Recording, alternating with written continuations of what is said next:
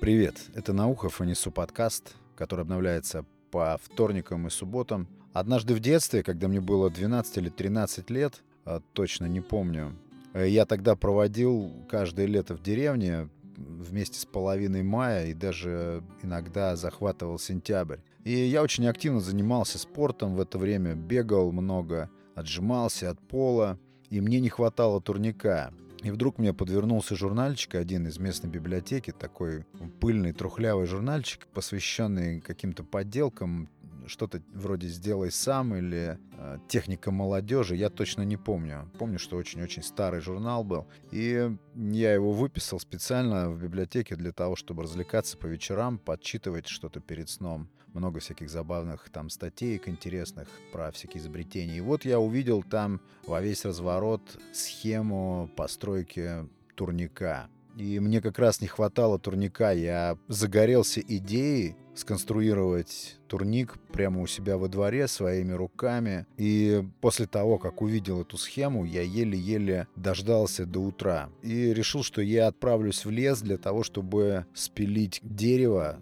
для этой конструкции требовалось два столбика и какая-то трубка, которая будет именно перекладиной. Э, я очень озаботился именно столбиками. Мне захотелось, чтобы они были такими основательными, мощными. Э, я приготовил пилу, ну как пилу, ножовка обычная, очень такая старая и, наверное, тупая. Вернее, да, точно тупая, как выяснилось потом. И у меня, перед тем, как я уже собрался выдвигаться в лес, на велосипеде, состоялся очень такой серьезный горячий разговор с дедом. Он стал мне объяснять, что э, спилить дерево сырое, тем более сосну, все это не так просто, как тебе на первый взгляд кажется. Э, и стал меня склонять в сторону того, чтобы мы сделали это вместе с ним, что он знает толк в этом. Я ничего не хотел вообще слушать, меня просто затмила идея повалить э, сосну, а, отмерить вот эти трехметровые столбики и любыми усилиями притащить все это во двор и установить их под турник. Я не хотел его слушать, и разговор этот э, у нас а, привел к тому, что я немножечко расшатал нервную систему деда, и ему ничего не оставалось, кроме как просто плюнуть на все это и сказать «делай, что хочешь».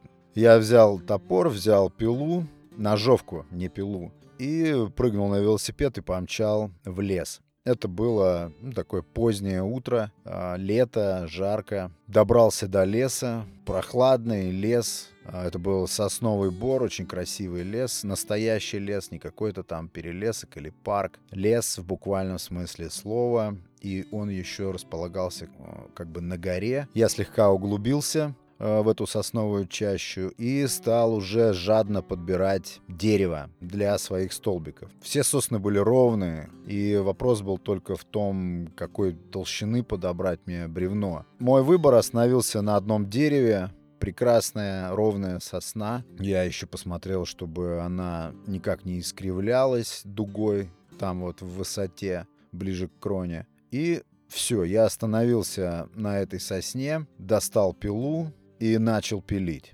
Надо сказать, что сосна это не была тонкой. Это было стандартное такое массивное дерево. Прошло два часа. Через два часа я пропилил наверное, около 10 или 15 процентов. То есть, в принципе, я сделал только легкий такой надпил на этом дереве. Мероприятие это превратилось во что-то такое нудное, но вот та энергия, которая исходила из этой идеи, которой я просто горел, она не позволяла мне усомниться в том, что я делаю что-то неправильно или, может быть, что-то не так делаю технически. Я просто пилил и пилил. Через два часа, вот эти два часа, я увидел, что обе руки мои уже в мозолях, они уже натерты, и кое-где уже даже появились кровавые мозоли. Но меня все равно это не останавливало. Я пилил, пилил, прошло примерно потом еще два часа. Я понял, что почти что не углубился. Кто знает,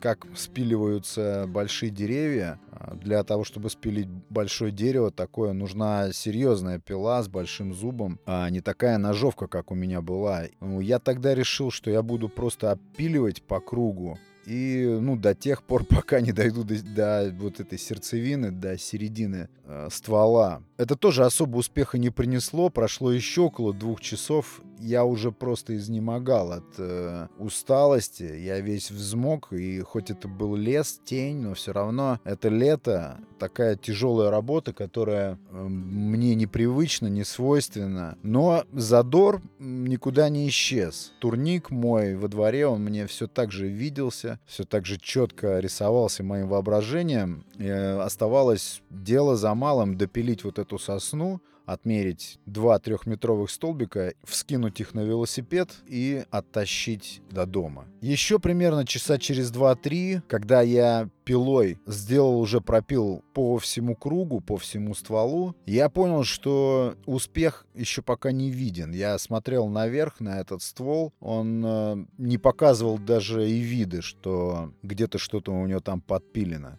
Временами я пилил даже уже лежа. Я пилил сидя, лежа, стоя на одном колене, на другом, истекая потом. Это было на самом деле очень тяжко для городского жителя. И у меня уже мозоли всех видов были на пальцах. На руках я все стер просто там вдрызг. Но я не останавливался. Я все пилил, пилил по кругу. И в какой-то момент я даже решил попробовать рубить топором, но вот эта вязкая сырая древесина вообще никак не поддавалась рубке. И от этой идеи я отказывался. Периодически я вставал с колен и пытался плечом как-то налегать на этот ствол, но чтобы понимать, это огромное дерево, оно совершенно не чувствовало никак э, на себе усилия моего плеча, веса моего тела. Но мне никак не приходило в голову, что я должен остановиться, что я делаю что-то не так, и уже долго не так, потому что я заметил, что уже солнце начинало садиться, что явно уже приближались сумерки, часов у меня с собой не было, я не понимал, сколько времени проходит, но я так понимал, что дело идет к вечеру. И вот сейчас, как я оцениваю, на тот момент я пропилил, наверное, процентов к 70. Потом уже просто из ладоней моих текла кровь.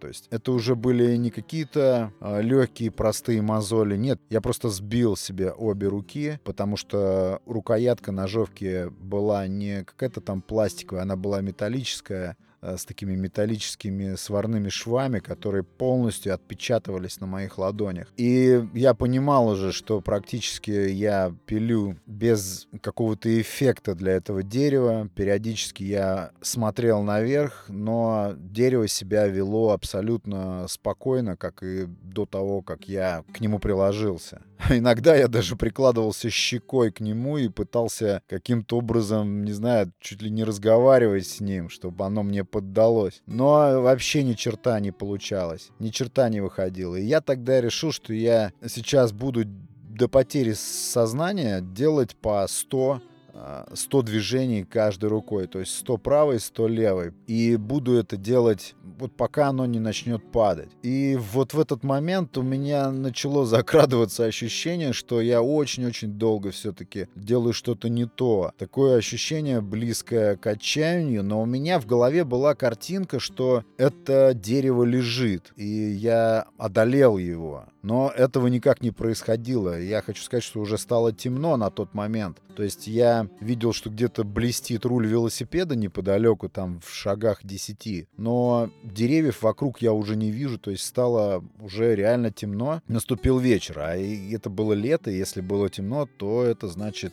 уже, наверное, в районе 11 вечера. Я уже понимал, что там дома меня уже там бьют тревогу, где я есть. Но дерево все еще стояло. И вот этот эффект, когда я начал делать по 100 вот этих вот интенсивных пропилов, когда я видел уже, что ножовка очень глубоко уже вгрызается к центру этой всей толщины. я увидел, что какое-то движение пошло. Вот эта прорезь, она как-то замкнулась, то есть кто спиливал деревья большие, знает, что ствол просто зажимается, если а, возникает у ствола дерева крен в одну из сторон. Так и случилось здесь. Я так понял, что я все-таки подобрал ключики к этому дереву. И вот эта тактика по 100 пропилов, она дала свой результат, и я услышал этот хруст и еле-еле успел отбежать. И мне показалось, что там не только эта сосна упала, а вместе с ней еще несколько, потому что это была реально огромная корабельная сосна. Когда она упала, я понял э, масштабы этого дерева. Я понял, что это совсем не деревце. Просто огромный исполин. Я ощутил победу. Я прошелся вдоль всего дерева до того места, где начинаются уже вот эти иголочки, ветки вверху. И это была очень-очень длинная сосна. И я сразу понял, что здесь не только а, на турник хватит мне двух столбиков, а очень много еще останется. И теперь мне предстояло сделать этих два столбца, то есть по 3 метра примерно там я рассчитал. И здесь меня еще одно ждало открытие. Я просто не могу, не могу сдвинуть с места вообще этот ствол. Я не могу даже подвинуть никак, не вращая, никаким образом налегая на этот ствол, я не могу его даже на миллиметр сдвинуть. Вот здесь меня посетило разочарование. Здесь э, это дерево показало мне, что действия, которые я собираюсь осуществить над ним, они мне просто недоступны в силу того, что я слишком мал, и самое главное, я не очень понимаю, как все это сделать, и то, что а, нарисовано в моем воображении э, с такой легкостью, не так уж легко или даже в данных условиях нереализуемо вообще. Это стало меня, конечно, очень сильно удручать. Я помню, что очень сильно загрустил, сидя уже почти за полночь на этом моем дереве. Я уже не видел, где там лежит топор, где лежит пила. Темнота была не только вокруг, но и внутри меня. Я устал дико, у меня не было сил. Руки у меня горели огнем, и все тело содрогалось какой-то мелкой дрожью от усталости, от этих невероятных усилий, а, которые я приложил для того, чтобы спилить это дерево. И наступило понимание того, что я никак не смогу, я даже не смогу одну десятую часть этого дерева не поднять, не погрузить на велосипед. Я ничего, ни единой манипуляции не смогу произвести с этим деревом. Я не знаю, сколько тонн оно весило. Я уже во мраке отыскал свой инвентарь еле-еле, схватил велосипед и поплелся обратно в сторону дома в сторону деревни. И мне было обидно за то, что я не смог, не сдюжил, то, что я вступил в такой спор с дедом, но не смог ему доказать, что, что это мне под силу, что от начала до конца понимаю весь этот процесс. И мне казалось, что сейчас он будет как-то злорадствовать надо мной. Но нет, когда я вернулся домой, во-первых, все обрадовались, что я цел, что все нормально. И уже потом, когда я пил чай, дрожащей рукой, держа чашку, и рассказывал эти приключения, на самом деле я видел в лицах и бабушки, и дедушки гордость за то, что я пусть и не сделал то, как захотел, но я приложил максимум усилий, даже больше. Я был доволен в итоге собой, как бы то ни было. И с тех пор я все равно не сделал никаких выводов. Я все равно подчиняюсь воображению, которое рисует мне а, то, что оно рисует. Турник я потом сделал, конечно же, при помощи деда из более миниатюрных стволов, которые мы легко потом с ним спилили, уже с учетом моего опыта. И турник потом стоял, я на нем подтягивался очень успешно. Это история без морали, без каких-то выводов. Просто прикольная история, которая мне вспомнилась из моего детства. Я потом все равно брался за какие-то масштабные вещи, которые возможно, заранее были выше моих возможностей. То есть, по большому счету, это сосна меня ничему особо не научила. Ну вот так. Может быть, вы послушаете этот рассказ мой и вспомните из детства своего какие-то похожие истории, когда взялся за что-то, что не под силу. Но так в те времена и происходило взросление, так мы и матерели. Поэтому сейчас эту историю я вспоминаю только с улыбкой и с большим удовольствием. Огромное спасибо, друзья, за внимание. Это был Александр Наухов и Несу подкаст. Подкаст, который выходит по вторникам и субботам. Подписывайтесь, подпитывайтесь. Пока.